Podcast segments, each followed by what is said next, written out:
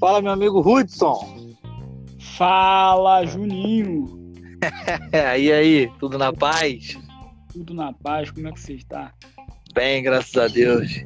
Quem vai ser o nosso entrevistado de hoje? Quem? Quem? Quem? Opa! Quem? Nosso querido, amado, Como? Respeitado, Márcio Como- Luiz Júnior da Silva. Como diz Chico Anísio, Raimundo Nonato.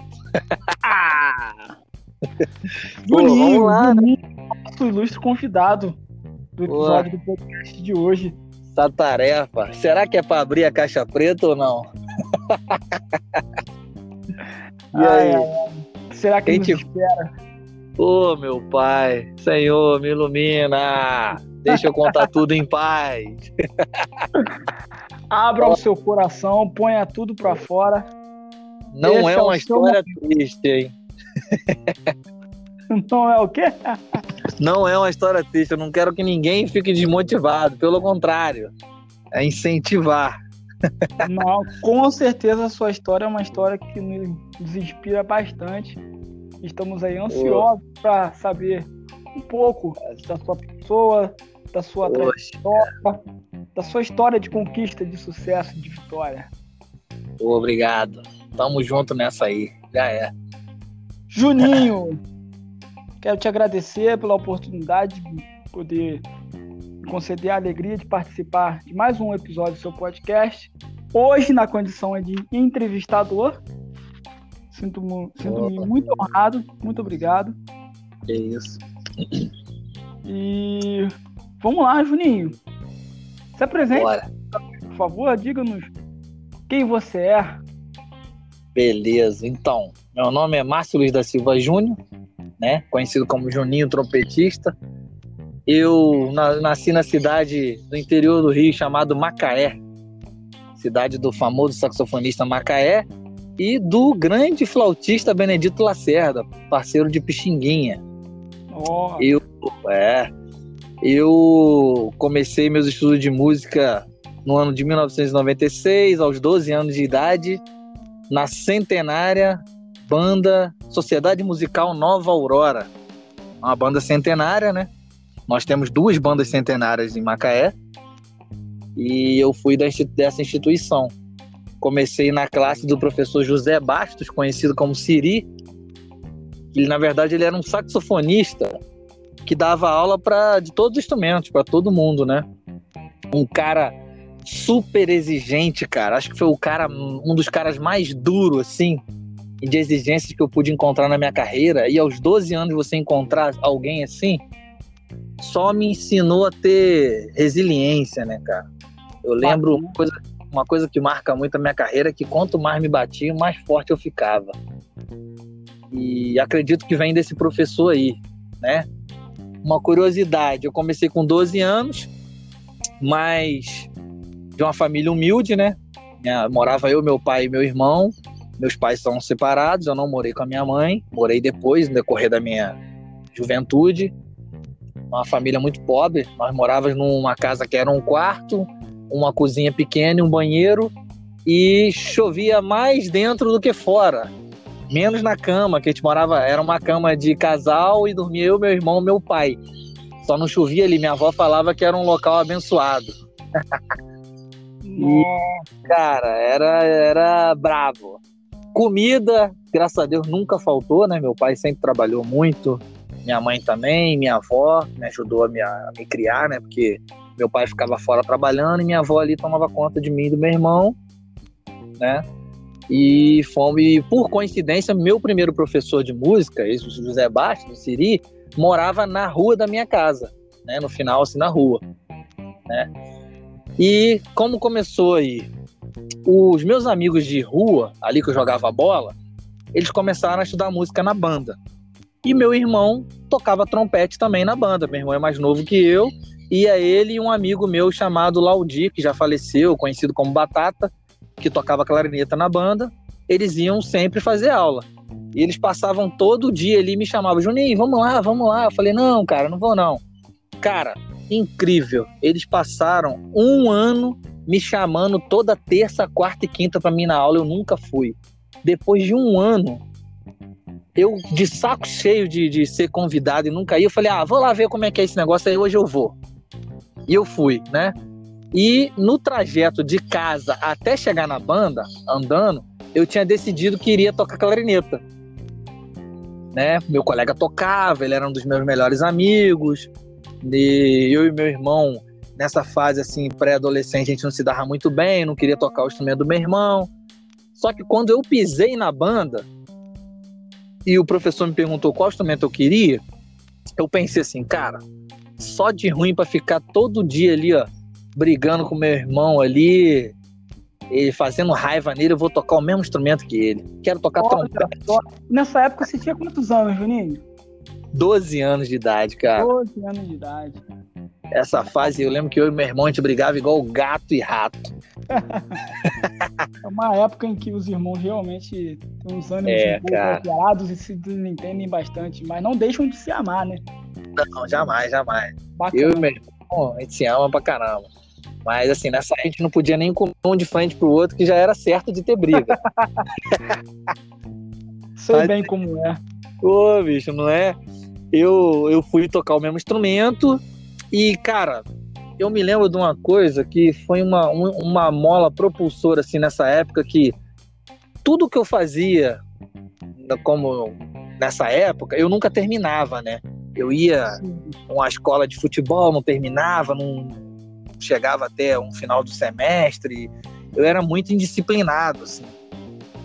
E meu irmão falou pro meu professor, eu lembro disso até hoje, ó, não leva muito a sério o que ele tá fazendo aí não, porque tudo que ele começa ele não termina. Porque meu irmão tinha uma certa, né, não, ele não, não queria que eu tocasse mesmo instrumento, não sei o que era na época. Aí eu falei, ah, é? Eu peguei aquele, ah, é, vamos ver então. Olha só, que legal, Juninho, que interessante. Então, para que nos ouve, estamos entrevistando o Juninho, dono do canal, do podcast. É. Então quer dizer que na época sua escolha pelo trompete foi em razão de você querer competir com seu irmão. Foi, foi. Foi uma competição, assim, é. E eu acabei, acabei gostando, gostei do instrumento, né? Lembrando que nas bandas a gente tem uma prática de não começar direto no instrumento que a gente escolhe. Se você vai tocar trompete, você faz umas aulas de, de bombardino, eufônio, como dizem, né? E depois que você aprende a fazer uma escala, a escala, você está apto a pegar seu instrumento. Antes tem um processo todo de leitura de partitura, não é teoria ainda, porque a gente, meu professor priorizava muito a prática e não ser um bom teórico, assim, né? A gente aprendia a ler a partitura do modo mais rápido possível e ele falava, ó, quando você quiser ser profissional, se você quiser, aí você aprende a teoria musical e presta concurso. Falei, tá bom. E fui estudando, cara, fui estudando, fui estudando. É, todos os meus amigos da minha rua foram abandonando a música, inclusive meu irmão, ele desistiu, e no final das contas ficou somente eu, da minha rua. E ali na banda eu conheci outros colegas. Por exemplo, um deles é o Elinho, que é maestro hoje da banda, meu amigo Carlão, e a gente tocava junto ali. Nas aulas, eu ainda não fazia parte de banda nenhuma, eu era aluno, né? Sim. E uma curiosidade assim que me marcou muito o seguinte, eu lembro que eu era o pior aluno da escola de música, assim, pior. O aluno que tinha mais dificuldade de aprender, meu professor, como ele era muito duro, ele me mandou, me mandava embora várias vezes. Cara, vai embora. Isso não serve para você não. Você não vai aprender não, cara. Isso aqui, isso aqui não é para você. E ele fazia uma coisa época, assim. Só te interrompendo ah. aí, como é que você, desculpa te interromper, como é que você absorvia Sim. essa informação? Isso cara, quanto mais ele batia, não. Quanto mais ele me batia, mais eu queria ficar na aula. cara, sabe o que, que ele fazia? Ele falava assim, ó, a partir de hoje eu não vou te dar mais aula, entendeu? Você pode ir embora, procura outra coisa você fazer na vida, eu não quero te dar mais aula. As aulas eram terça, quarta e quinta, às sete da noite até dez da noite. Aí eu falei, tá bom. Pegava minha, meu, minha partitura, meu trompete, ia para casa, ele não tomava meu instrumento. Na, isso na terça. Na quarta tava eu lá de novo. Aí ele atendia todos os músicos, todos os alunos, tomava lição quando dava 10 horas da noite, ele olhava pro relógio assim, olhava para mim, só tava eu e ele no salão. Ele falava assim: é, cara, são 10 horas da noite, não pode fazer barulho não, tá beleza? Vamos embora. Aí eu ia embora. Aí ele fazia isso na quinta. Aí na outra semana ele fazia na terça, na quarta e na quinta, a mesma coisa, e eu tava lá. Quando ia na terceira semana, ele falava assim, cara, não tem jeito para você não, né? Você não vai embora mesmo. Vamos lá, você tem cinco minutos aí, não pode errar. Oh. Se você errar, você me promete que você vai embora. Eu falei, tá bom. Aí eu tocar o primeiro compacto, pum, já errava. Ele, pronto, cara. Eu tenho que arrumar um jeito de mandar você embora, que não é possível. Aí, cara, eu ganhei ele no cansaço. Eu ficava ali, ó. Eu ficava ali, até que as coisas foram entrando aos poucos na minha cabeça, fui aprendendo, né? E ele fazia uma coisa, cara, que, que, que me ajudou muito.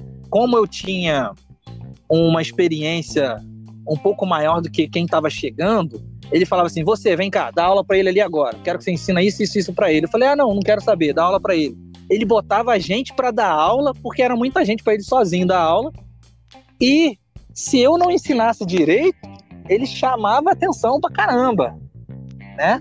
Então, assim, ao mesmo tempo que eu aprendi a, a, a tocar um instrumento, eu já tive que aprender o pouco que eu sabia e passar para frente né? E dei aula, cara. Posso dizer que eu dava aula, sim, já com 14, 15 anos. E por aí foi. Quando fez dois anos de música lá na banda e eu não conseguia atingir um determinado registro no trompete, ele me chamou numa conversa muito sincera e falou assim: Cara, olha só, eu já tentei mandar você embora diversas vezes e não consegui. Só que você tem um problema, cara. Você é persistente. Olha, na boa, se você fosse um engenheiro, um médico, você ia ser muito rico. Porque você tem o que as outras crianças não têm, as outras pessoas não têm, você tem persistência. Você insiste com isso. E eu não sei mais como te tirar disso. Ah, por quê? Porque você é muito ruim. Eu tenho que ser honesto com você, você é muito ruim. É muito difícil é, te dar aula. Eu vou fazer o seguinte com você, combina aqui comigo aqui. Você vai para a banda jovem, tinha uma banda de alunos, você vai para lá e você toca lá. Lá, se você tiver muita dificuldade, volta aqui, que eu te dou um clarinete, você toca o clarinete, e o clarinete não tem tanta dificuldade de atingir esses registros aí que você está tendo no trompete. E aí você continua, porque te mandar embora é algo impossível. Eu já acabei de crer nisso. Aí eu falei, fechado então, então eu vou pra banda. E com 14 anos eu fui pra banda. E cheguei lá, tinha era eu e mais dois iniciantes também. Eu não era o primeiro trompete no início daquele ano. E eu tava lá, e mesmo assim eu ia para aula do meu professor à noite. Eu fazia banda de manhã, ia para aula à noite, né? E, e até teve uma, um caso interessante nesse meio termo aí, que houve uma época, no meio do ano, mais ou menos, que eu tive que parar de ir na banda de manhã. É, por quê? O meu pai, ele fazia o seguinte, ele me levava numa, garagem, numa oficina de carro e falava assim, ó, ele quer estudar, ele quer aprender aqui com vocês. Eu não queria nada. Ah, mas o cara falava, eu não tenho salário para pagar. Ele, não, ele não quer salário, não, ele quer só aprender. Aí eu falei, putz. Aí meu pai me botava para ralar. Eu estudava de tarde, aula de música à noite. Qual era o horário que eu tinha que ralar? De manhã. Aí eu trabalhei na oficina de casa. Daqui a pouco deu dois, três meses, meu pai me tirava. Aí me botava na capotaria. Daqui a pouco lixar a porta de geladeira. Nisso aí, o maestro da banda, o maestro da banda principal, viu que eu tinha sumido do naipe. Aí ele foi atrás de mim. Falou, Juninho, e por coincidência, meu último emprego era atrás da casa dele ali, né? Eu trabalhava, quem é, quem é de Macaé sabe onde era o antigo Corujão, ali tinha uma loja ali de lixar porta de geladeira, e o maestro morava no antigo supermercado Costa Mil, perto, né, do lado, e ele me viu por ali e falou, cara, vai lá em casa que eu preciso conversar com você. Aí eu falei, tá bom. Aí ele fui lá na casa dele, ele falou assim, quanto que você ganha lixando porta de geladeira? Aí eu, tipo, era tipo assim, 30 reais por semana, negócio assim. Ele, ó, é, é o seguinte, eu vou te pagar 60 para você trabalhar no arquivo aqui da minha, da, aqui de casa, que eu tenho um arquivo, um repertório aqui, eu preciso organizar ele. Fala pro teu pai lá que você vai trabalhar comigo, pode ser? Pode. Fui lá, falei com meu pai, meu pai é trabalho? Falei, é. Então tá bom. Fui. Cheguei lá, cara, não tinha nada para organizar. Cara, aquilo ali para mim foi como se eu estivesse numa escola particular de música. Eu tinha uma sala para mim maravilhosa, uma estante, meu primeiro arban, que ele, o maestro era trompetista também, um trompete bom. E ele falou assim: negócio é o seguinte: você chega aqui, você estuda os seus métodos aqui, seu instrumento, desce para almoçar, vai para casa, se arruma e vai para escola. Esse é seu trabalho. Se seu pai perguntar, você está organizando um repertório aqui, beleza? Você é meu arquivista. E eu passei a ser pago para estudar. Que legal, Juninho. Cara, eu comecei, aí eu estudava, estudava muito, e ele falava: tal dia e tal dia eu quero você no ensaio da banda jovem. Se seu pai perguntar, você está aqui estudando repertório, é, organizando repertório, ok? Falei, ok. Aí voltei para o ensaio. E voltei, cara. Eu lembro que naquele ano, no final do ano, eu fui promovido o primeiro trompete da banda. Ou seja, com 14 anos de idade eu já tinha, já era o primeiro trompete da banda jovem, né? Sim. E com 16 eu já estava na banda principal. Na verdade, a banda jovem acabou, não tinha mais trompete na banda principal. Teve que subir o naipe todo da banda jovem para a banda principal e eu caí com essa responsabilidade de ser o primeiro trompete. O maestro tinha a maior paciência comigo, cara, né? Mas aí, voltando àquela questão de como que eu fui ficando trompetista e não precisei voltar atrás naquele contrato com o meu professor, né? Sim. Eu tive a sorte de, num desses ensaios da banda jovem, apareceu um cara lá chamado Luciano, ele era trompetista, foi aluno do professor Paulo Mendonça no Teatro Municipal do Rio. E ele tocava trompete muito bem, cara. Era um dos melhores trompetistas da cidade. Ele dava aula muito bem. E eu descobri ele, assim. Ele foi lá, eu falei: Você é trompetista? Ele sou. Você é professor? Sou. Aí ele falou: Quanto que é a sua aula? Ah, 30 reais né, por aula. Eu fiz uma e depois não tive condições de fazer outra expliquei para ele e ele falou assim: não, não tem problema não. Vamos fazer o seguinte: eu vi que você é um garoto muito dedicado, você é muito disciplinado, você gosta do instrumento. A minha casa ela fica vazia o dia inteiro. Eu vou deixar a chave aqui debaixo de um vaso de planta aqui. Quando você voltar da escola ou de outra coisa, você vem para cá, pega meus discos, coloca ali, fica ouvindo e estuda as minhas as lições que eu vou te passar, porque à noite eu chego do trabalho e eu tomo todas as lições com você. E eu tinha aula todos os dias de trompete de graça, assim, todos os dias. Esse cara fez muita diferença na minha vida, muito. É, é bom quando a gente encontra pessoas dispostas a nos ajudar, né, irmão? Sim, demais, cara. Esse cara foi muito importante. Só que tinha um porém, o maestro da banda não gostava desse cara. Então ele falava assim, cara, você tá ajudando com esse cara? Eu não quero que você estuda com ele. E o maestro era meu amigão, assim. Aí eu falei, cara, mas ele é o único que pode me ajudar. Então o que, que eu fiz? Saí da banda um pouco, assim, durante um tempo. E estudando muito, voltei depois de uns quatro ou cinco meses. Mas você sumiu, o que, que houve? Não sei o quê. Quando eu voltei, tecnicamente, eu já estava resolvido alguns problemas meus, técnicos. Sim. E quando eu sentei para tocar, ficou todo mundo assim impressionado. Falou, ué, como é que é isso? Você não conseguia tocar isso, tocar aquilo? Aí eu falei, cara, eu fiquei esses cinco, seis meses estudando com o Luciano. Aí todo mundo ficou quieto. Mostrei o resultado, né? Melhorei. E aí ficaram quietos e eu fiquei ali com o primeiro trompete da banda, tocando. Eu quero ressaltar aqui, tocando repertório de ópera, repertório orquestral pra caramba. As primeiras sinfonias que eu vi na minha vida foi na banda de música. Eu toquei em Time Rosa, eu toquei La Traviata, 1812, Valsa das Flores, tudo com 16, 17 de idade. Entendeu? Legal. Você foi de base para chegar onde você está hoje, né? Foi, cara, foi, foi. Para você que nos ouve, muito boa tarde, ou muito bom dia, ou boa noite, depende do horário que você está nos ouvindo. Enquanto você nos ouve aí, desenvolve das suas atividades, é, estamos aqui no podcast Qualquer Nota com entrevistado Juninho, Sim. que hoje é trompetista, trompetista da Orquestra Sinfônica do Teatro. Qual, Cláudio qual Santoro. Teatro? Cláudio Santoro, Brasília. Brasília. E compartilha conosco aqui um pouco da sua história, que é riquíssima e brilhante. Boa. É realmente inspirar bastante. Fico muito feliz em poder dividir um pouco aqui com vocês que estão nos ouvindo aqui.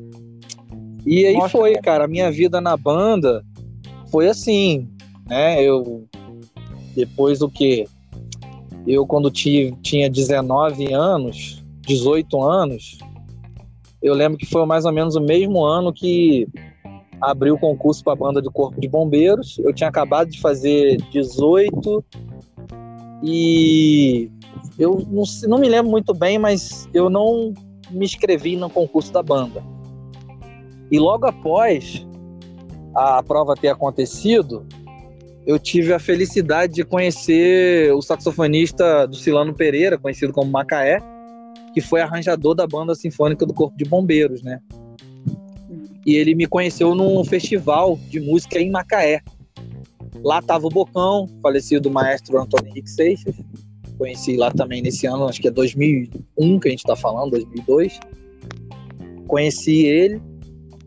E o Macaé me viu tocando na banda. A gente estava tocando Cantos Nordestino, Gilberto Galhardi. E eu lembro que tinha um professor Freitas de clarineta nesse festival. E tinha um solo de trompete lá no Canto Nordestino, eles me viram tocando. E o Freitas sentou do meu lado, assim, depois que a banda acabou de tocar, e no teatro, sentou do meu lado, e virou para mim e falou assim: Você estuda com quem? Eu falei: Ó, eu estudei, né? Estamos falando de anos depois, com um aluno do Paulinho, mas eu não estudo mais, e eu tô sem professor. E ele falou: Cara, você, você tem talento, você precisa sair daqui. Você tem vontade de ir pro Rio estudar? Falei, professor, tenho, mas eu imaginava o Rio de Janeiro uma coisa assim, muito distante para mim ir até lá, até mesmo por questões financeiras, né? Ele, não, a gente precisa dar um jeito nisso aí. E o Freitas conversou com o Macaé, e o Macaé já tinha falado, não, eu vi ele solando na banda, eu vi como ele toca, eu, eu quero conversar com ele. E teve uma confraternização lá na banda de música, porque o Macaé foi aluno também da banda, e fizemos um, um, um lanche lá, uma coisa assim, e houve o comentário do concurso da banda do Bombeiro. Aí o Macaé falou assim, né, na frente dos meus amigos, ó, existe um cara aqui que eu faço questão que ele faça prova a banda do Bombeiro. Eu sei que ele ainda não está em condições, mas eu acredito muito que se ele continuar estudando e como ele está aí, ele vai ter condições plenas de ser músico lá. Eu faço questão de ajudar ele. Aí perguntaram quem? Não, o Juninho. Quero que o Juninho vá fazer prova a banda do Bombeiro. E meu, meu amigo, estuda. Aí ele veio até mim e falou: com quem você gostaria de estudar no Rio? Aí meu coração gelou, né, cara? Falei, caraca. Falei, eu já tinha escutado falar do Paulinho através do meu professor, que foi aluno do Paulinho. Paulinho, para quem não sabe, foi primeiro trompete do Teatro Municipal do Rio. Trompetista excelente, maravilhoso, muito bom, tocava, toca ainda, né? Muito bem. Aí eu falei com ele: meu sonho era pelo menos conhecer ou fazer uma aula com o Paulinho no Teatro Municipal. Ele falou: cara, o Paulinho é meu amigo, vou ligar para ele. Não, peraí. Eu falei: professor, mas eu não tenho dinheiro, não tenho como pagar, não tenho nem como ir até o Rio. Não, a gente vai conversar e vamos ver isso aí. Aí ele ligou pro Paulinho, conseguiu a aula de graça e foi na direção da banda e conseguiu que pagasse minhas passagens de 15 em 15 dias para estudar no, no Rio, entendeu? cara, aí foi o céu. Aí, primeira vez que eu vi o Paulinho tocando, um som maravilhoso, ficava assim, nossa, cara. Eu ficava parado na frente do Teatro Municipal olhando assim, bicho, isso aqui é uma obra de arte, nunca vi nada igual. Eu do interior, né, cara? Matuto. e aí eu comecei a estudar com o Paulo. E aí foi. Nunca, nunca tive pretensão de tocar em orquestra. Para mim, assim, banda de música era o meu universo orquestra sinfônica, aqui está o planeta Terra, a orquestra sinfônica está lá em Plutão. Era algo assim impossível de chegar perto. Para mim era uma, eram pessoas extremamente refinadas em termos de performance, de tudo. Eu não me via, não conseguia ver nessa época. Tô falando assim, 19 anos de idade, né? Comecei com 12, fui para o Rio com 19. Entendeu? Sim, era algo inconcebível para sua realidade muito, muito, demais. Né? Eu fiz essas aulas aí com o Paulo, né? E sei, logo depois eu caí na orquestra, né? Bacana. E aí, depois da banda lá de Macaé, qual foi outro grupo musical que você participou? Então, é até interessante você perguntar isso, porque é, quando eu comecei a estudar com o Paulo, eu ia lá fazer as aulas e eu tinha um amigo em Macaé chamado Elin, que hoje é maestro da banda onde eu comecei. E o Elin falou: Juninho, abriu um concurso para a Orquestra Jovem da Petrobras e eu tô pensando em fazer, cara. Se você que já vai no Rio há muito tempo, você conhece tudo lá, você não quer fazer não, a gente vai junto, né, pra gente não ficar perdido lá. Eu falei, não, cara, que fazer o quê? Não, não tem condições de fazer isso aí não, não. Aí eu falei, pô, cara, vamos lá. Ele insistiu, insistiu, até que ele falou assim, então fala o seguinte, você pode se inscrever na hora. Você só vai comigo porque você conhece o Rio. Eu nunca fui. Aí eu falei, tá bom.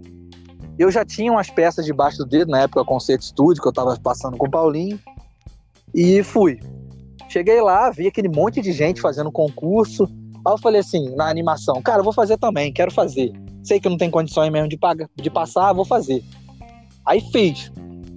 É, eram 23 candidatos, uma vaga só. Fiz, toquei. Aí, nessa época, eu lembro que assim, você acabou a prova, no mesmo dia tinha um resultado, né? Uhum. A pessoa vinha e falava, ó, oh, fulano de tal, passou, ciclano.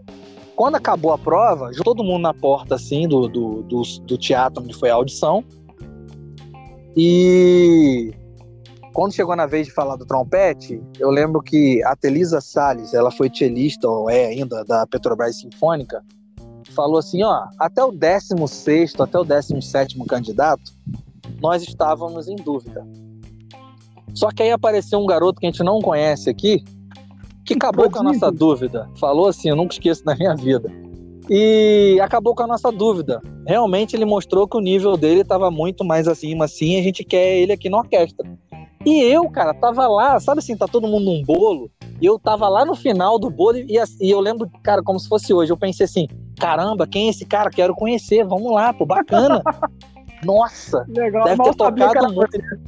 Aí ela falou meu nome, cara, quando ela falou meu nome, meu coração disparou, bu, bu, bu, falei, aí a primeira coisa que eu falei, não, tá errado isso aí, não pode, não tem como. não, isso aí tá errado. Não, não, não. Aí todo mundo ficou olhando para mim assim, ué, mas quem é você? Porque todo mundo no Rio se conhece, né? Ué, mas peraí, não. E aí, como infelizmente acontece em vários concursos, as pessoas vão procurando um jeito de menosprezar aquele resultado. Ah, ele era amigo de fulano, ele é amigo de ciclano. Cara, eu nunca conheci ninguém que estava naquela banca, naquele concurso, nada. E eu, aí, depois que eu fui saber que o professor Lélio, que hoje é professor da Universidade da Bahia, estava na banca, ele era professor de trombone na UFRJ na época, professor substituto, e regia o grupo de metais da UFRJ. E quando eu comecei os ensaios na Petrobras, ele me chamou para o grupo de metais da UFRJ. Aí eu falei, caramba, mas a universidade, porque a universidade era outro planeta para mim, né? Sim. No outro dia eu tava eu lá no grupo de metais da UFRJ, sentado, tocando, todo mundo que, a boa parte que tava concorrendo comigo na Petrobras lá assistindo, pô, mas vamos ver quem é esse cara aí, ué. Como é que o cara vem lá do não sei de onde e ganha um concurso aqui? Ô, Juninho, nessa tava... mesma época você não era aluno do curso de graduação de trompete, não? Era? Não, não, não, não era. Não era. Quando eu me vi, eu, eu, na verdade, eu fui o maior clandestino da UFRJ, né? Por que clandestino? Por que, bicho? Eu tocava Como no grupo assim? de. pra gente. eu tocava no grupo de metais, eu não era aluno da escola de música. Eu ia lá atrás, pegava as salinhas, a chave das salas para estudar, dava um DRE qualquer lá que eu inventava, não aconselho fazer isso, eu tô falando aqui de um instinto de sobrevivência, tá? Ou eu fazia isso, eu estudava ou eu morava na rua. Então eu pegava a sala e ficava o dia inteiro estudando, o dia inteiro, o dia inteiro. E sempre respeitei muito o espaço, tenho um carinho enorme pela escola de música. E em 2009 que eu prestei o concurso e entrei oficial como aluno, entendeu? Bacana. 2009. Eu toquei na Petrobras, depois que a Petrobras acabou, depois de três anos, estou falando aqui da orquestra jovem da Petrobras, acabou. Eu morava em República, no Rio, né? Eu morava com vários músicos, morava numa casa que tinha dez músicos, é, parecia um conservatório. Uhum. E, e acabou, acabou a orquestra jovem, abriu o concurso para a Sinfônica Brasileira Jovem. Aí eu acabei passando e consegui prolongar meus dias no Rio mais um pouco, entendeu? Por aí foi. É, em 2009, eu, eu, eu já tocava na orquestra da OSB em 2008, 2009 eu entrei para a faculdade. Né? Bacana. E antes disso, de 2009, acho que lá para 2007, eu comecei a estudar em São Paulo. Já não estava mais com Paulo, né? A estudar em São Paulo. Lá em São Paulo você estudava com quem? Quem era os professores em São Paulo? Cara, hoje ele é primeiro trompete da Sinfônica da USP. É um cara maravilhoso, um excelente professor, uma pessoa assim de um caráter, uma índole assim exemplar. Me ajudou muito em várias questões da minha vida, não só trompete. É, Chama-se Amarildo Nascimento. Ele foi meu professor, né? Acho que 2007 por aí, 2006, até, cara, até eu me formar mais. Eu lembro que quando eu comecei a estudar com ele, que foi até um amigo meu que me levou para fazer aula com ele, esse amigo chama-se Alexandre Inácio. Eu lembro que ele falou para mim assim, cara, você quer entrar na universidade? Eu falei, quero. Ele, ó, tem uma coisa muito triste para te dizer. Ele, o quê? Você não tem a mínima condições de estar entrando na faculdade. Se você entrar agora, você vai passar mal lá dentro. Mas por quê? Porque você não vai conseguir cumprir todo o programa da universidade. Você não tem condições de tocar aqueles concertos lá agora.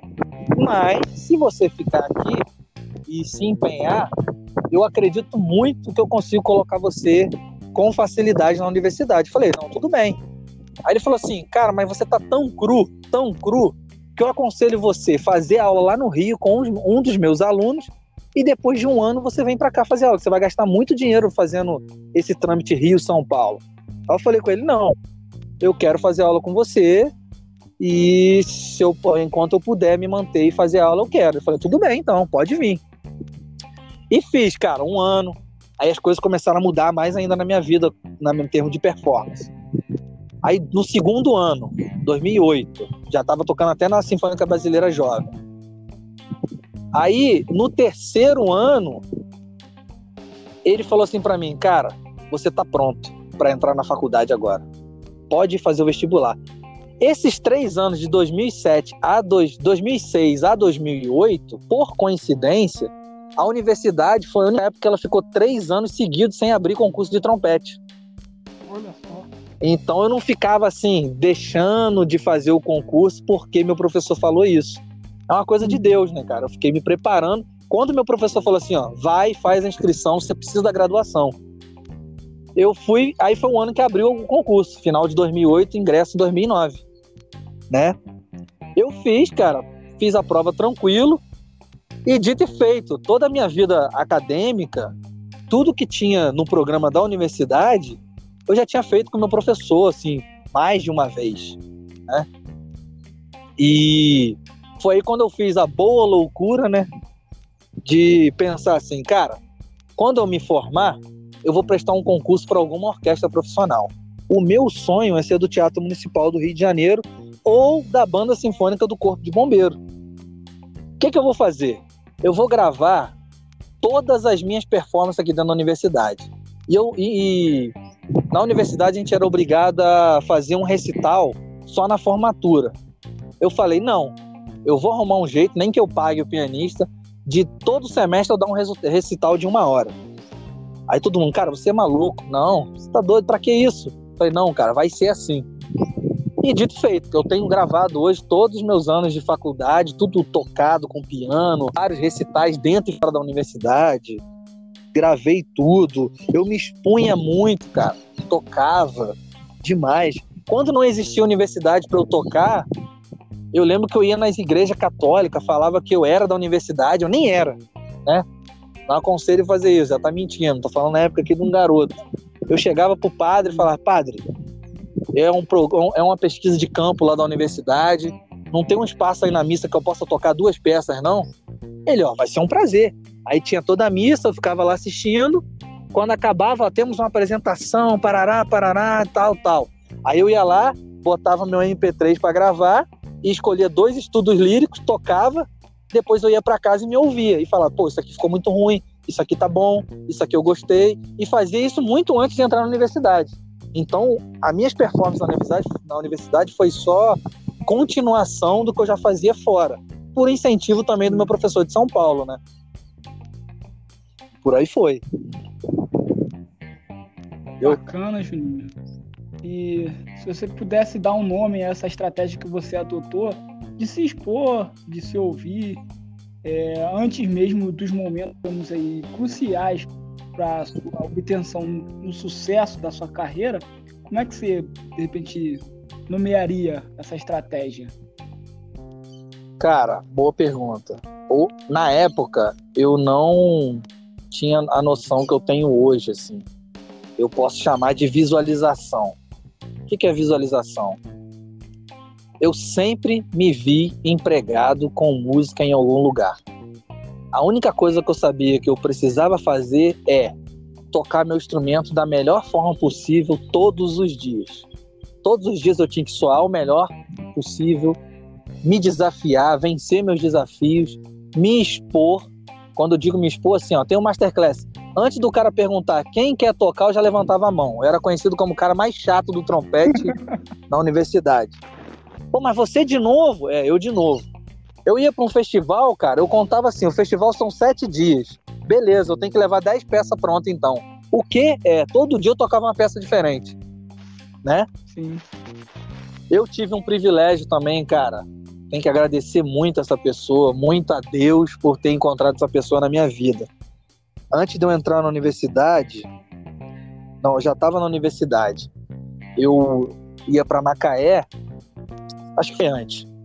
E lá na minha cidade tinha uma professora de piano excelente chamada Maria Luísa. Hoje ela é pianista acompanhadora da Unirio. Eu conheci ela lá, ela era presidente de uma sociedade musical que ela trazia vários artistas nacionais e internacionais para fazer show no teatro em Macaé, né, concertos. E eu conheci ela e ela se ofereceu, olha, vocês tocam algum concerto? Eu falei, toco, concerto de Haydn, tem outros concertos que eu estou estudando em São Paulo e nunca toquei com piano. Ela, não, então eu vou te acompanhar. É mesmo? É, só você ir lá em casa. Aí fui, cara, minhas primeiras experiências tocar algum concerto de trompete e piano. Eu acompanhei, eu com a, com acompanhante. Cara, essa mulher é uma das pessoas mais exigentes que eu conheci na minha vida. Eu tocava uma nota assim, se tivesse escrito piano, eu tocava mesoforte, ela tirava a mão do piano e falava: Não, aqui não, tá errado, volta, e não sei o quê. Cara, mas olha, me apertava, me apertava tanto, que às vezes eu saía com raiva de lá. Mas aquela raiva positiva, eu falei, cara, eu preciso estudar. Não, não é possível. Como que. Não. Aí eu não acreditava, e voltava, e voltava melhor, e voltava. E, cara, era uma imersão. Dentro da casa dela era um negócio em que a gente mergulhava no concerto. A gente pesquisava a vida do compositor. Ela botava lá vídeos do, de vários trompetistas tocando aquele concerto. Falava, Juninho, você tem que ter várias referências. Aí anotava na partitura. Eu lembro que ela me presenteou, cara. Eu fiquei muito emocionado. Ela foi na França, trouxe vários concertos de trompete original. Eu tenho até hoje. Ó, isso aqui é de presente para você. Cara, aquilo eu guardo como, se for, como um tesouro, assim, maravilhoso, assim, muito bom. E ela foi um carrasco do bem, sabe qual é? Pegou assim no meu pé, vambora, não, tá errado, e isso e aquilo. E eu saía sempre frustrado e irado, porque que eu não consigo render o que eu, que eu sei, sei que eu, como fazer. Esse piano tá me atrapalhando, esse metrônomo tá me atrapalhando, né? Quem é bom em dar desculpa não é bom em mais nada. Eu sempre dava desculpa. E ela, não, aqui eu não quero desculpa, vambora, tá errado, não aqui, agora sim. E fui me moldando daquele jeito ali, muito sério. Profissional, né? Legal. E quando eu entrei na. É, sim. Pode terminar, pode terminar, perdão. Não, aí quando eu cheguei na universidade, a minha vida estava muito fácil, porque eu já tive uma vida de performance muito dura antes. Dentro, não que dentro da universidade seria uma moleza, mas é o que meu professor de São Paulo falou. Eu estava preparado. Entendeu? Sim. Ô Juninho, a pergunta consiste exatamente sobre essa questão dessa pressão que você teve que lidar fora da universidade, que foi o que te preparou para você estar onde se encontrar hoje. É, de que forma assim você você conseguiu lidar com a questão de exigir mais de si, o melhor de você, sem que, no entanto, é, a, a intenção, a proposta do perfeccionista, do perfeccionismo, impedisse você de fazer coisas, de se expor, de tocar lá na pista, de tocar nas masterclasses dos festivais. Cara, boa pergunta. Eu acho que eu tava tão focado no meu alvo, tão focado no meu alvo, que eu não me importava com tudo que tava assim ao meu redor, entendeu? Para mim, quanto pior eu tocasse, mais a minha fragilidade estava sendo exposta, eu tinha mais coisa para anotar no caderno e resolver. E quando eu resolvia, eu estava dando um passo para o meu alvo, entendeu? Qual era o meu alvo nessa época?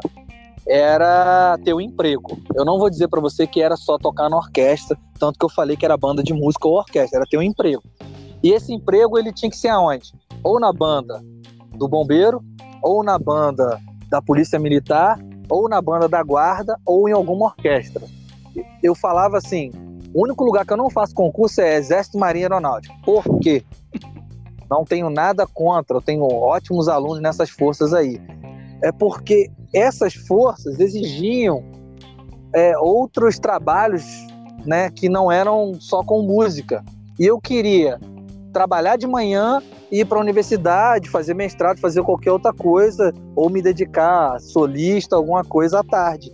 E essas bandas que eu citei agora, esses empregos, na minha visão, me davam a flexibilidade de poder fazer isso. Mas, voltando um pouco à sua pergunta que você falou aí antes da universidade também, como era a minha vida, eu morei em diversos lugares, né, cara? Eu não tinha alojamento na faculdade, né? Foi aí que meu primeiro ano de 2009, eu acabou a República, acabou a orquestra, eu já tive situações assim que eu tive que ficar na rua, foi uma vez só, fiquei na rua. É, minha, meus pais sabiam da dificuldade que eu passava? Não. Por quê?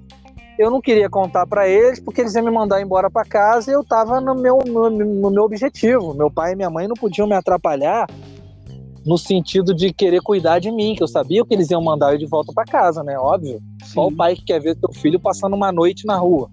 Não tem isso. E, cara, eu lembro que em 2010, já o meu amigo Leandro, Leandrão, trombone baixo, da Nacional. Leandro Danta. Amigos, é, outros amigos de Barra Mansa. É, a gente conseguiu, eles conseguiram, né? Um jeito de morar numa igreja lá na Tijuca, na Assembleia de Deus. E eu era muito amigo deles, né? Aí eles falaram assim: Juninho, vamos com a gente, cara. Fica lá. Eu falei: Claro, pô, tô precisando. Preciso de um lugar para dormir. Vambora né? Ó, já, já, já ajeitamos tudo com o pastor lá da nossa, da nossa sede em Volta Redonda. Ele já contactou a sede aqui, a gente pode ficar. Como você é de Macaé, você fala também que o pastor lá da igreja lá de Macaé, peraí que eu vou pegar o um nome aqui do cara, ela até o Paulo Areias, nunca vi esse cara na minha vida. E, bicho, aquela lei da sobrevivência diz que você é de lá. né? Eu não era daí dessa igreja, né? Aí eu falei, caramba, beleza, vamos embora. Cara, na boa, a igreja, de todos os lugares que eu morei, foi o pior lugar da minha vida que eu fiquei. Como assim? Mas, como assim? O que acontecia? A gente dormia na igreja, a gente chegava 11 horas da noite, tirava as cadeiras de uma salinha, arrumava nossos colchonetes, sabia que tinha atividade na igreja às 7 horas da manhã, às 6 horas a gente levantava, dobrava nossos colchonetes, botava as cadeiras ali, ia escovar o dente e tal, e saía para a universidade. Como os irmãos não queriam que nós ficássemos ali, por implicância, alguns irmãos revezavam e chegavam na igreja às 5 da manhã.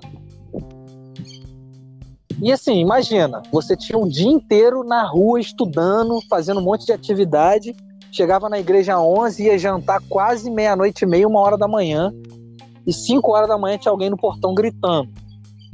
Cara, a gente começou, a gente ficava igual um zumbi. Tinha dia que a gente ficava 24 horas ligado, assim. A gente não tinha descanso. Né? E assim, por pura maldade. Mas é, o que eu aprendi com isso? A gente tem que ter maturidade. Naquela época eu já, já, já, já via dessa forma. É, quando eu digo a igreja foi o pior lugar, foi a, a instituição ali, o momento. Deus não tem nada a ver com isso. Sim. né, com, com a inveja ou qualquer outra coisa de nós, seres humanos. E eu aprendi isso. Falei, cara, ainda bem que isso aqui não tem nada a ver com Deus. Deus, eu vejo ele todo dia na minha vida, agindo e fazendo, e isso aqui vai ter um tempo que vai acabar. A gente morou lá acho que um ou dois anos, dito e feito, o Leandrão conseguiu um alojamento na UFRJ, foi todo mundo pro alojamento do Leandrão lá. E moramos lá, né, cara? O alojamento dele, dez cabeças num quadradinho pequenininho. Depois o Erley conseguiu, mais uma, um monte de gente conseguiu, entendeu? Desculpa. Então, aí a nossa vida começou a ficar muito boa. Eu consegui um alojamento. Como que eu consegui? Eu tenho que agradecer aqui meu amigo Alexandre Castro. Ele tinha um alojamento e bolsa, só que ele não usava o alojamento. Alexandre e ele faltava um ano para se formar. Amendoim. Ele é. Ele faltava um ano para ele se formar. Ele falou: Juninho, fica no meu alojamento durante um ano, que é o período que eu tenho. Depois você vai conseguindo outro aí, outros lugares para ficar. Falei, tá bom. É, eu fiquei lá. O Alexandre ele acabou tendo com algumas complicações na universidade, né? Problemas de saúde, um monte de coisa. Sei que ele se formou praticamente junto comigo. Eu acabei ficando os meus quatro anos da universidade, três anos que restavam da universidade, no alojamento dele. Mais uma vez, a mão de Deus ali, né? Uhum.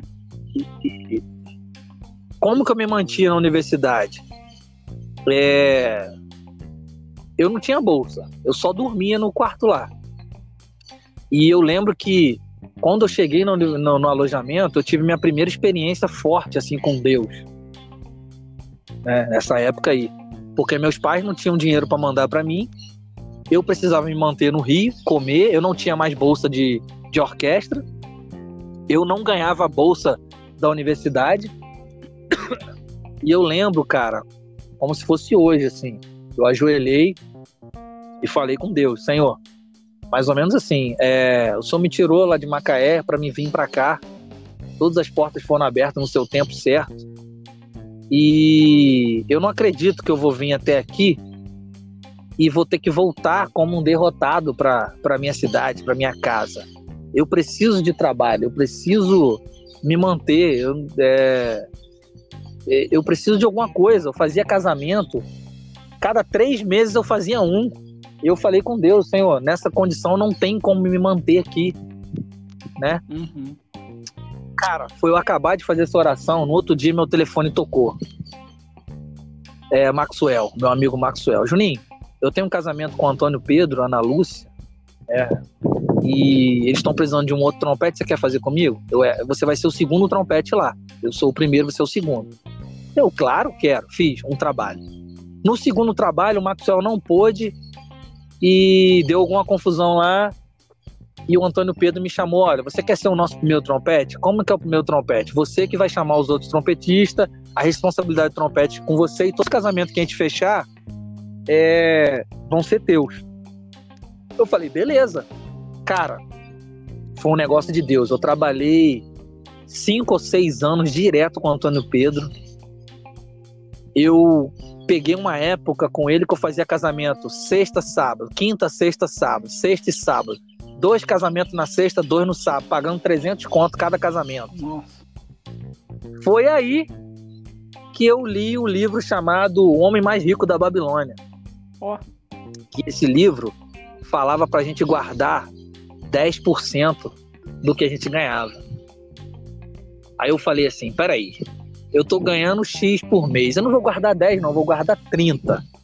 Eu guardava 30, curtia com mais 10 e comprava os acessórios e as coisas que eu precisava para me manter e comer no Rio. Por quê? Eu falei para mim assim, cara, eu vou guardar esse dinheiro aqui. Quando chegar na, num, num montante, eu vou comprar todos os meus trompetes. Porque o dia que eu passar no meu emprego, eu não vou precisar gastar com o meu salário comprando bons trompetes. Eu vou comprar agora. E dito e feito, cara. Guardei 2.500 dólares, comprei meu trompete em dó. Depois guardei mais 5 mil reais, comprei meu trompete si bemol. Depois guardei mais, acho que foi 7 mil reais, comprei meu trompete mi bemol, chill.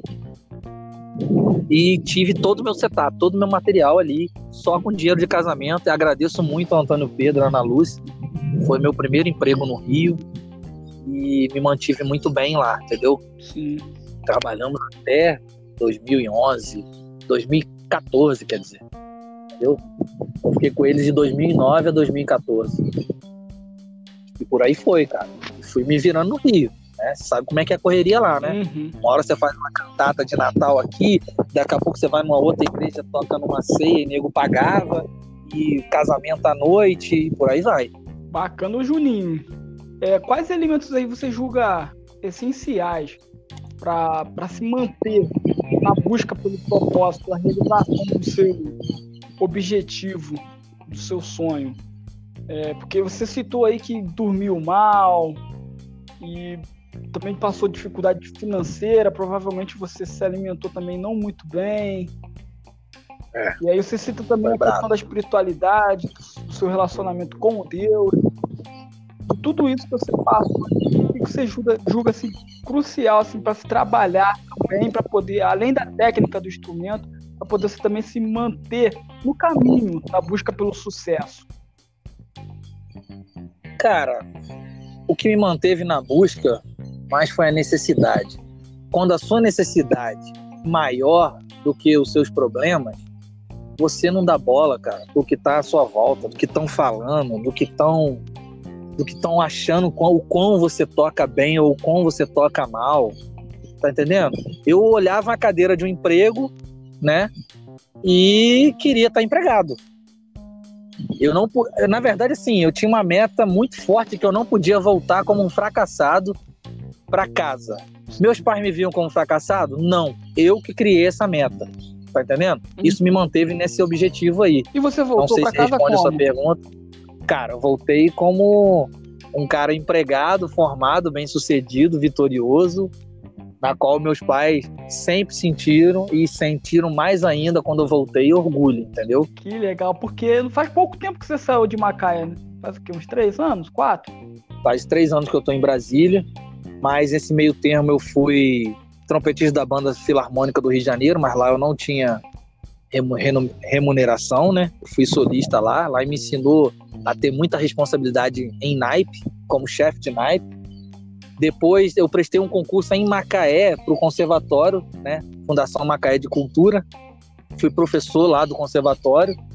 Confesso que eu não queria fazer esse concurso. A minha mãe que falou: meu filho, você precisa de um emprego. Falei, mãe, mas eu não quero voltar para Macaé. Eu já estava trabalhando na Faetec como professor, mas era contrato. Eu dei aula lá para muita gente, muita gente mesmo. Eu tinha alunos de outras Faetecs para poder ficar de ouvinte na minha aula. E eu apertava a galera, cara. Eu acho que eu fui um pouco, muito parecido com o meu primeiro professor, não em alguns aspectos, mas no aspecto de ser disciplinado, né? Eu apertava, tinha bolsa, eu era o único professor que fazia concurso. Ó, vocês querem bolsa? Vamos fazer concurso. São 10 bolsas? São 10, são 10 vagas. Briga aí, vambora. E, cara, todo mundo estudando pra caramba. Aí botava, para não dizer que eu fui injusto, ó, vou chamar aqui, ó, Luciano, que era professor de trompa e diretor da escola. Aí chamava Paulo Salvador, que era professor de trombone, e eu. A banca, com três. Aí meus alunos entravam, pô, mas isso aqui tá pior do que o FRJ, cara, tá muito, rigor, muito rigoroso. falei, cara, o mundo lá fora é assim, vambora. Tanto que eu tinha 70 alunos de trompete, cara, boa parte aí, mais da metade, tá tudo empregado nas Forças Armadas. Que legal. Era brabo. e depois tive que sair porque eu prestei concurso para Macaé e no outro ano para a Guarda Municipal de Itaboraí. Ah, Guarda Municipal. E fiquei nesses dois empregos. Lá no município de Itaboraí, tive que sair da, da FATEC. E lá, lá, né, você tem todo um regime militar e tal. Aí eu pensei assim, né? Sempre fui um cara muito inquieto onde eu, onde eu estou. Falei assim, cara, essa comunidade aqui é carente eu e meus amigos aqui, a maioria está se formando na UFRJ. O que nos impede de, de ter um projeto social aqui? Olha só. E eu fui pro computador. Que fantástico. Fui pro computador, escrevi um projeto lá, apresentei na frente da banda. A princípio a banda não queria, não queria por quê? Aquela velha história, né? Ah, isso aí vai dar mais trabalho pra gente, a gente não vai ganhar nada mais para isso, não sei o quê. Até que o secretário de cultura da época falou: não, gostei da ideia, ou vocês fazem isso ou vocês vão pra rua trabalhar. Por quê? Vocês são guarda e músico. Em primeiro lugar, vocês são guarda, depois vocês são músico. Então vocês vão tocar de manhã, de tarde vocês vão estar na rua anotando placa de carro. Aí a banda correu, Juninho, pelo amor de Deus, o projeto! Eu, tá aqui, vambora. Aí botamos o projeto, tocamos o projeto pra frente. Primeira, primeira inscrição, acho que foi mais de 100 crianças, assim, cara. E graças a Deus o projeto tá vivo lá até hoje. Chama-se Educação. Educa... Tá lá até hoje esse projeto. Ô, Juninho, e de que forma, assim, esses trabalhos filantrópicos, voluntários, porque você não recebeu um a mais para fazer esse trabalho social na Guarda Municipal. Nada. Também você não recebeu salário para tocar na Banda Filarmônica do Rio de Janeiro. É um trabalho filantrópico, voluntário. De que forma Sim. isso pode contribuir para sua formação enquanto músico, enquanto pessoa, enquanto indivíduo? Enquanto ser Cara, humano, assim. Cara, a lei da semeadura, né? Não tem como você plantar uma coisa e colher outra totalmente diferente. Hoje eu entendo dessa forma. Eu mais plantei do que colhi, tá entendendo? Mas os poucos frutos que eu colhi, que não são poucos, os frutos que eu colhi foram frutos muito bons, muito bons. Mas a gente está falando de uma pessoa que tocou três anos de graça numa banda rigorosa demais, com repertório pesadíssimo, como primeiro trompete. Eu incentivei demais os meus amigos na universidade, o Diogo Gomes, o Tiago Vieira, a prestar concurso. A... Eu era aquele cara que botava pilha. Vambora, cara, tá ruim, vambora, não sei o quê. E eles, eu sou muito grato por ter eles como colega de faculdade e sei que é recíproco também da parte deles. Eu dei aula de graça na Faetec, cara. Eu trabalhava na Faetec até um determinado horário, até 5 horas da tarde, mas eu só saía de lá 7, 8 horas da noite. Olha só, se fazia hora extra sem. Fazia sem ganhar nada. O que eu ganhava era assim, cara. O cara chegava lá, professor, passei na aeronáutica. Eu falei, sério? Pronto, ganhei. Nossa. Acabou, cara. Genial. Você tá semeando na vida do próximo o tempo todo. É bíblico isso, a semeadura, Sim. né? Não fazia isso querendo algo em troca. Mas, cara, tudo que você planta aqui, você vai ter uma colheita, você tem um retorno. E quando eu cheguei na guarda, foi a mesma coisa. Meu primeiro ano de guarda, eh, meu segundo ano de guarda, eu lembro que abriu o concurso para a Orquestra Sinfônica de Brasília. Né? Foi aí que aconteceu a minha segunda experiência com Deus. Não foi muito bem nessa época, não, mas eu vou, vou explicar aqui, se é que você me permite. Opa, por favor. No ano de 2008, que eu não estava na universidade ainda, eu fui em Volta Redonda na casa do meu amigo Maxwell. Tava passando por uma dificuldade na minha vida, problemas pessoais. E Maxwell falou assim: Cara, eu tô indo pra igreja, lá em Resende. Você não quer ir lá não? Falei: Qual? É na Assembleia lá, vambora. E eu fui. E chegou lá, acredite, nossos ouvintes ou não, eu creio nisso. É, um pastor me chamou lá na frente, ó. Deus quer falar contigo, cara. Vem aqui na frente que eu tenho uma coisa para te falar. Eu fui, fui lá. Ó, existe uma benção muito grande na tua vida, no ramo profissional, e Deus quer cumprir isso, aquilo, tal, tal, tal. Mantenha-se firme no seu propósito e continua fazendo isso, isso, aquilo, tal, tal. Falei, beleza, tranquilo, né? Beleza, fiquei quieto. 2008. Quando foi em é, 2014, abriu o concurso para orquestra. E, desculpa, só um parênteses, voltando em 2008, quando ele acabou de falar isso, uma semana depois eu tive um sonho. Eu nunca sou de lembrar meus sonhos, mas esse sonho eu lembro. Sim. Eu sonhei assim que eu tava voando, né, alto, e eu descia e tinha um canteiro assim de barro vermelho e muita grama em volta. Aí eu subi, desci de novo, andava por aquele canteiro e tal, e eu reconheço era um campo assim com vários caminhos assim, caminhos de tipo, você tá na grama, mas você faz caminho no meio da grama e fica só aquele barro, assim, aquela estradinha de barro vermelho, era um vermelho forte. Eu sonhei com isso, né? Não entendi nada, fiquei na minha. Aí, em 2014, abriu o concurso para Orquestra Sinfônica do Teatro Nacional. O meu amigo Diogo falou, Juninho, vamos fazer, cara, vamos fazer, vamos lá. Aí eu lembro que eu tava sem, ah, cara, não sei, poxa, disse, vamos lá, você tá estudando com o Fábio, nessa época eu já tava estudando com o Fábio Brum, dei cinco anos com o Fábio, e falei, tá bom, vamos fazer. Aí me inscrevi, faltam duas horas para acabar a inscrição, me inscrevi e pronto, vamos preparar agora. Comecei a preparar. E eu lembro que essa orquestra, que é a orquestra na qual eu trabalho hoje, quando eu tinha 14 anos de idade, um amigo meu que era da Marinha, Paulo Antônio, conheceu o Moisés Alves, que é dessa orquestra. E ele comentou que para entrar nessa orquestra tinha que tocar o Conselho de Brandemburgo. E eu, com 14 anos, falei, falei assim para mim mesmo: pronto, tá aí um tipo de emprego que eu nunca vou fazer prova na minha vida. Eu falei, lembro disso. Né? Aí, beleza, 14 anos, lembro dessa memória. E abriu o concurso em 2014. é, eu fui fazer esse concurso. Já estava com outra cabeça, né? Eu que eu já estava com 20 e poucos anos, né? Fui fazer o concurso e passei no concurso. Passei no concurso. E eu lembro que eu estava do lado do Teatro Nacional e tirei uma foto assim, né? Que pega a esplanada, pega o lugar assim que a gente só vê pela televisão, né? Tirei uma foto. Pá, tirei a foto e fui para casa e falei, cara, eu não vou voltar mais aqui mesmo, porque não, o seu resultado não saía na hora como no, concurso da orquestra jovem, né? Tem todo um edital para você fazer.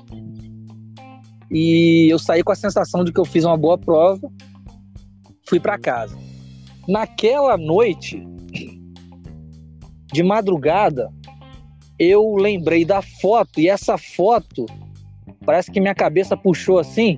É, é, o, o, o canteiro que fica do lado do teatro ali era exatamente o canteiro que eu tinha sonhado em 2008. Aí eu levantei da cama de madrugada e falei assim, cara, passei no concurso. Aí eu já estava casado aí já. A minha esposa, mas como assim? Como você sabe? Não, cara, passei. Aconteceu isso, isso, isso. E eu acredito que eu passei no concurso porque eu nunca fiz uma prova tão bem e não é possível. O mesmo, mesma coisa que eu lembro da foto é o que eu sonhei em 2008. E fiquei quieto. Demorou um tempo, saiu o resultado. Passei. Eu falei, cara, isso aqui é confirmação de Deus na minha vida. É isso aqui. Então, assim, as pessoas têm que aprender. Deus fala uma coisa contigo aqui, não vai acontecer amanhã, nem depois da manhã. Pode ser que aconteça? Pode. Mas demo, eu, demo, eu fui assumir, tomar posse na orquestra em 2018. Eu passei em 2014, demoraram quatro anos para chamar em 2018. Ou seja, de 2008 a 18, para se cumprir na minha vida isso, demoraram-se 10 anos. Caramba, então o seu da noite pro dia, o seu sucesso da noite pro dia durou 10 anos. 10, 10 anos, isso aí, é o sucesso da noite pro dia. A sorte, dia, né? Bicho. É, é, fazendo prova com pícolo veril, né? Tive que serrar meu pícolo todinho lá no seu Francisco, lá na Casa Clarim, porque o pícolo não afinava. Caramba. É, cara, dificuldade de fazer aula, mas eu tive bons treinadores, assim. Quando eu digo treinador, já não tô falando do professor, não. Meus colegas de classe, cara, o Thiago era muito chato mais chato que o Thiago era o Diogo. O Diogo pegava no meu pé dia e noite, noite e dia. Vambora, vambora. Tá entendendo? Sim. Era um negócio assim, era, era um quartel, cara. Tocar do lado desses caras era um quartel. Tudo quanto é intervalo estava lá, pam, pam, pam, pam, pam, pam, pam, pam, pam, tocando Brandenburgo, tocando as coisas que a gente sabia que tinha dificuldade. E ia pra aula do Fábio, cara, o Fábio era o tipo de professor que ele sabia exatamente onde está seu problema. E ele resolvia assim, ó. Juninho, é isso, isso, isso. Faz que vai dar certo. Tanto que quando eu e Diogo fomos prestar o concurso mesmo, acabou a maratona de aulas, eram duas aulas por semana, durante três meses de preparação, dois meses de preparação, pagando 180 reais por aula. Eu fazia aula na segunda e na quarta, na terça eu tinha que encarar o Diogo, falando todas as verdades possíveis para mim, Aí na quinta eu encarava o Diogo de, também. Ele também me encarava, né? Que eu conseguia ser chato com ele, no bom sentido. e, cara, foi um negócio muito louco. Foi tão louco que quando acabou o concurso, eu lembro que na, pela un... foi a única vez que aconteceu isso na minha vida. Eu fiquei um mês sem botar a mão no trompete, cara. Eu olhava o trompete assim, eu tinha um nojo. Eu falei, cara, não, não, não consigo nem. Nossa, cara, que enjoado tocar isso. de tanto que eu, tanto que eu me preparei para aquele concurso. Eu botava a mão no trompete 5 horas da manhã, cara. Isso se deve a exaustão? Na... Exaustão, cara. Eu cheguei a exaustão. Não. Cheguei. Cheguei, eu não queria ver trompete, nada, nada. Se eu pudesse, eu botei meu trompete debaixo da cama. Eu não queria ver trompete. Uhum. Entendeu? Eu eu lembro que era assim, eu tinha que estar na guarda 9 horas, 8 e meia, Thiago passava lá com o carro, né? Porque a gente trabalhava junto. Aí eu pegava o trompete 5 horas da manhã, onde eu morava eu podia fazer isso, meus vizinhos não se incomodavam. Por quê? Mas também 5 horas da manhã não é tocando tudo, Brandenburgo, nada disso. Faz uma nota longa, vai fazendo os exercícios dentro, bota o trompete virado para dentro do guarda-roupa, aquecimento, tudo, tudo que eu me sentia da forma mais confortável. Lia um pouco dos trechos orquestrais, ia para a banda e ensaiava até meio-dia. Meio-dia eu chegava em casa, almoçava, dormia, duas horas da tarde eu estava de pé de novo, com um trompete na mão e eu ia até 10 horas da noite. Isso foi isso aí, cara, dois meses direto. Entendeu? Uhum. Até eu ter a sorte, né? O pessoal chama de sorte, né? Passar. Sorte é quando o preparo se encontra com a oportunidade. Entendeu? Tinha um professor foi... do FJ que dizia que tocar bem é questão de sorte. Ele dizia: quanto mais eu estudo, mais sorte eu tenho. É, o Bocão falava isso também. É, ué. Então, é uma vida dura, cara. Complicada, assim, de muito estudo, muita determinação, muita. muito foco, disciplina. Tá entendendo? Entendi. E se hoje você pudesse dar um conselho para um jovem que almeja aí um ingresso na carreira pública enquanto músico, ou músico de orquestra, ou músico militar, o que, que você aconselharia? Que que Cara, eu. Que áreas eu como professor trabalhar? Oi? Que áreas da vida dele ele deveria trabalhar, se dedicar, cuidar? Então, eu como professor há mais de 20 anos, eu tive a sorte de ter alguns alunos, né? Falar sorte assim, que estão na universidade e já me fizeram essa pergunta. E, cara, que eu sempre respondo para eles: qual é o teu sonho? Onde você se vê? Como você se enxerga daqui a um certo tempo? É dentro de uma orquestra? É dando aula na universidade? É sendo um músico militar? Foca naquilo ali e aprenda a distinguir na sua vida o que é ruído e o que é sinal. O que, que é, o que é ruído? Por exemplo, ruído eu não tenho que ter muita distração com televisão, eu não tenho que ter distração com ah, as amizades que, que não querem, não estão no mesmo propósito do que, do que eu estou. Eu não tenho que ter distração com, com bebida ou outros eventos assim que possam atrapalhar a minha, a minha jornada. Isso, graças a Deus, meus alunos sempre foram muito disciplinados. É, o que é sinal? Eu estar tá perto de pessoas que estão no mesmo propósito, pessoas que definiram ou estão definindo bem o que querem da vida, pessoas que estão dispostas a me ajudar de verdade, né? Infelizmente, nesse meio não, não tem muita gente assim aberto a querer te ajudar. Eu tive muita, isso aí foi coisa de Deus, assim, né? Eu tive muita ajuda boa, né? O professor Amarildo foi um diferencial na minha vida. A professora Maria Luísa foi um diferencial na minha vida. Fábio Brum foi um diferencial na minha vida, entendeu? O Paulinho, o Macaé, entendeu? Então, eu sempre tive perto dessas pessoas, assim. Então, fica muito difícil de você olhar para o lado assim e sair do foco. Né?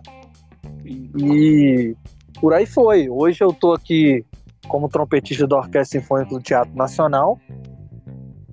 Feliz da vida, estou aqui com a minha família, né? Sou casado com a Silvana, Silvana Teixeira. Se estiver nos ouvindo aí, beijo, eu te amo. Momento love. É. E pai da Maria. Como pai agora, eu foco 90, 80% na minha filha, na minha família, né? Não dá mais para você ficar naquela correria de quando você só precisava pensar no trompete, eu coloco o trompete como uma questão, entre aspas, resolvida. né? Eu tenho meu emprego, eu vou lá, executo as partes. Se eu tenho dificuldade, eu, eu consulto meus colegas. E se existir algo muito impossível de tocar, eu sou honesto o suficiente para conversar com meus colegas. Graças a Deus eu nunca passei por essa situação, né? E se eu passei ali é porque eu estou preparado para estar ali. Sim. E vou feliz pro meu trabalho e volto. Porque eu trabalho dentro do meu sonho. Eu sempre me vi ali, entendeu? Eu estou empregado com música num país que infelizmente não, não contribui muito para que a cultura e a educação sejam um pilar, assim, a base da, da para a nossa sociedade. Infelizmente, isso é muito triste. Eu fui professor muitos anos, estive professor muitos anos. É uma dificuldade, cara. Professor nesse país aqui é guerreiro, cara. É para professor andar de Ferrari, porque você é uma luta todo dia. É muito triste o que infelizmente esse país faz com os professores. Eu só tô onde eu tô porque eu tive professores. Sim. Bons professores. Infelizmente chega a ser covarde. Entendeu? É uma pena. E, e eu acredito até que o negócio é proposital, porque a educação ela transforma. Eu Sim. tinha de tudo para na minha rua, lá em Macaé, ser um bandido, ser alguém perdido. Eu tive amigos que se perderam, morreram, entendeu? Não era periferia, assim, lugar brabo de tiroteio onde eu nasci, mas as pessoas tinham estavam perto da criminalidade, Sim. entendeu? E a educação me transformou. Eu falo com a minha família, né?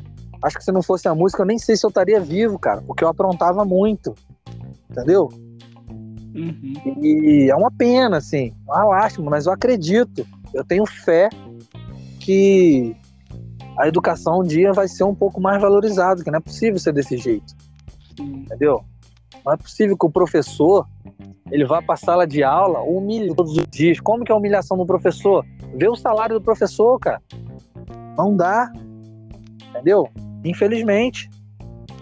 Mas são guerreiros, cara. São guerreiros. Eu trabalhei muitos anos como professor, tenho orgulho. Ainda, ainda estou professor, né? Porque de vez em quando eu dou aulas aí particular para alguns alunos, né? E, e agora minha parte, minha vida está mais voltada para performance, entendeu? Sim, sim. E atualmente, Juninho, o que você tem procurado desenvolver, fazer para manter a sua manter e continuar o seu processo de evolução, de avanço, de progresso na sua performance profissional e pessoal enquanto indivíduo? Cara, boa pergunta. Eu, eu, eu sou um cara inquieto, assim, em termos de aprender. Eu gosto de aprender todo dia. Todo dia eu tô lendo, todo dia ainda estou estudando meu instrumento. Só que como o trompete, ele ele ele não é uma uma ele não está no meu consciente assim, é, ele não ele já é uma coisa automática. Sim. Eu busquei coisas novas. E coisas novas que vão atingir o trompete, vai ter um reflexo. Por exemplo, eu estudo muito comportamento, né, a parte comportamental, emocional, Acho, acredito que no futuro eu venha fazer uma faculdade de psicologia. Por quê? Eu comecei assistindo alguns vídeos na internet de hipnose. E achei legal, né? Falei, cara, isso aí não existe, é mentira. Não, não pode. E por coincidência, abri um curso aqui em Brasília. Eu falei, não vou lá fazer. Quero ver se é verdade isso mesmo. Cara, a nossa mente, ela é fantástica a nossa mente ela, ela delira, ela faz um monte de coisa, ela cria ilusão. Você pode muita coisa. Descobri que na hipnose, a hipnoterapia, ela pode tratar transtornos, fobia, vício, é, é, procrastinação, disciplina, muita coisa que eu fiz na minha vida que eu vim narrando para você aqui. Eu fui descobrindo os termos técnicos depois. Eu, eu sou formado practitioner em hipnose, Estou é, terminando o Master em Hipnose. Ah, mas você quer para ter um consultório? Não, cara, autoconhecimento, aprender como funciona essa máquina aqui, o nosso cérebro. Se eu tiver no futuro ajudar alguém, beleza, mas não é o meu foco agora. Aonde está me ajudando? É, autoconhecimento, você tem que se conhecer, pô. Genial, cara. É, teologia também estou estudando, estou fazendo curso de teologia online, não é faculdade, mas eu quero aprender teologia, pretendo também no futuro fazer uma faculdade. Então, o meu lado assim de conhecimento de outras áreas eu tenho ampliado a cada dia, né? Estou fazendo PNL dentro do meu curso de hipnose, tenho a matéria lá de PNL, para quem não sabe, é programação neurolinguística, é você ensinando o seu cérebro a se comportar. É, é, cara, a hipnose é muito bom para ansiedade, depressão. É, o mundo hoje está muito rápido as informações. A gente está tendo obesidade cerebral o tempo todo, né? A obesidade pessoa... cerebral, o que, que é isso, Juninho?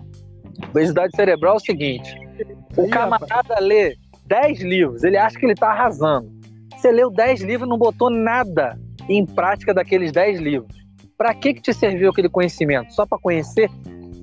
Nossa, a distinguir, a gente tem que saber distinguir o conhecimento da sabedoria. O conhecimento é quando você sabe daquele determinado assunto, mas você botou em prática, você adquiriu uma sabedoria. Você vai saber que aquela parte teórica toda, na prática, existem alguns caminhos a ser tomado. Então, você lê 200 livros e não põe nada em prática, seu cérebro vai, vai, vai sobrecarregar. É informação demais. Tá, é como se a gente estivesse num, num um computador que está sendo preenchido o tempo todo de informação, mas você nunca queima ela. Tá entendendo? Porque funcionou muita coisa no trompete e porque eu dou aula de um jeito diferente de todo mundo? Porque eu tive experiências na prática desde os 16 anos de idade dentro da sala de aula. Então era o conhecimento com a prática, né? Eu tenho sabedoria naquela parte ali, né? Que, que me ajudou muito. Uhum. Então, assim, a PNL, a hipnose, e tem me ajudado muito, né? por aí, cara. E eu tenho investido bastante no autoconhecimento. E isso reflete também no meu relacionamento com a minha esposa, com a minha filha. Se você está estudando um comportamento, você vai se policiando de alguns comportamentos seus Nossa. e vai ficando tratar o outro da forma que deveria deve ser tratado, entendendo as linguagens corporal, é, é, confesso que não é fácil no, no, primeiro momento, porque você vem de uma de uma de um ensinamento todo de uma vida inteira de um jeito e quando você descobre que alguns alguns algumas atitudes suas é, mais por causa dos ensinamentos e você deve reprogramar isso aí, você tem a princípio uma barreira ali a ser quebrada.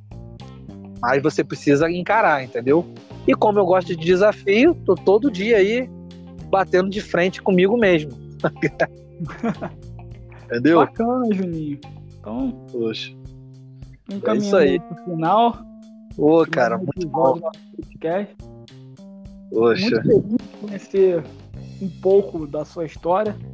Imagino Obrigado. que tenha muito mais ainda a ser dito. Mas fico feliz e grato por compartilhar conosco essa sua linda história que muito nos inspira, nos alegra, nos renova a força, o ânimo, a fé de saber que vale a pena lutar, se esforçar em busca da realização dos nossos objetivos. Então, muito obrigado. Poxa, obrigado. eu que te agradeço aí, cara. Foi um prazer. Eu espero que essa história aí seja uma história que possa incentivar, né? Todos nós temos que buscar o máximo possível, o tempo todo estar como ator principal na nossa vida, né? A vida é um palco. E Deus não fez a gente para ficar de coadjuvante o tempo todo. Quando eu digo coadjuvante, eu digo assim, cara, você tem que fazer uma determinada tarefa, um determinado a, assunto a resolver ou executar uma coisa, parte para cima. Seja atuante, entendeu? Ah, mas em 99% eu tenho eu tendo a procrastinar essa minha tarefa ou esse determinado assunto. Pode ser que esteja acontecendo um problema aí. Procura um psicólogo, um hipnoterapeuta ou algum tipo de terapia que possa te ajudar com esse problema. Porque nem sempre a gente deixa de fazer as coisas por preguiça, não é nada disso. Gente, um dos maiores mal do século agora é a depressão, né? E a obesidade também. Então, dentro desse, procura se conhecer, né? Suas emoções, o que que tá te levando a ter esses resultados que você sempre tem, né? E isso vai ajudando a potencializar a sua vida em todos os aspectos, né? Você ser uma pessoa próspera, infelizmente essa palavra está sendo associada somente ao dinheiro, né? A prosperidade. Prosperidade é todas as áreas da nossa vida, cara. Eu luto contra mim mesmo e procuro melhorar cada dia, ser um pai melhor, marido melhor, um profissional melhor, um hipnoterapeuta melhor, um servo do Senhor a cada dia melhor, né? Todos os dias eu não não levanto por levantar, eu sempre tenho que agradeço muito a Deus por estar vivo. Eu tenho eu, eu tenho um compromisso assim muito saudável de dobrar o meu joelho e conversar com o Pai. Senhor, muito obrigado por por estar aqui vivo com a minha família, por ter vencido. Eu, eu, eu sou uma pessoa que eu tenho consciência de que eu sou um vencedor, entendeu? Uhum. E por eu ter essa consciência, eu quero que você que está aí do outro lado nos ouvindo também seja. E o que eu puder fazer para te ajudar, eu quero ajudar. Porque eu fui muito ajudado. Aquilo que a gente veio falando lá atrás, da semeadura, né? Sim. sim. Plantaram.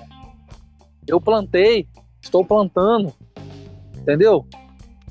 Então, é, não tem como nessa história toda eu colocar Deus de fora. Ele sempre foi o grande maestro da minha vida.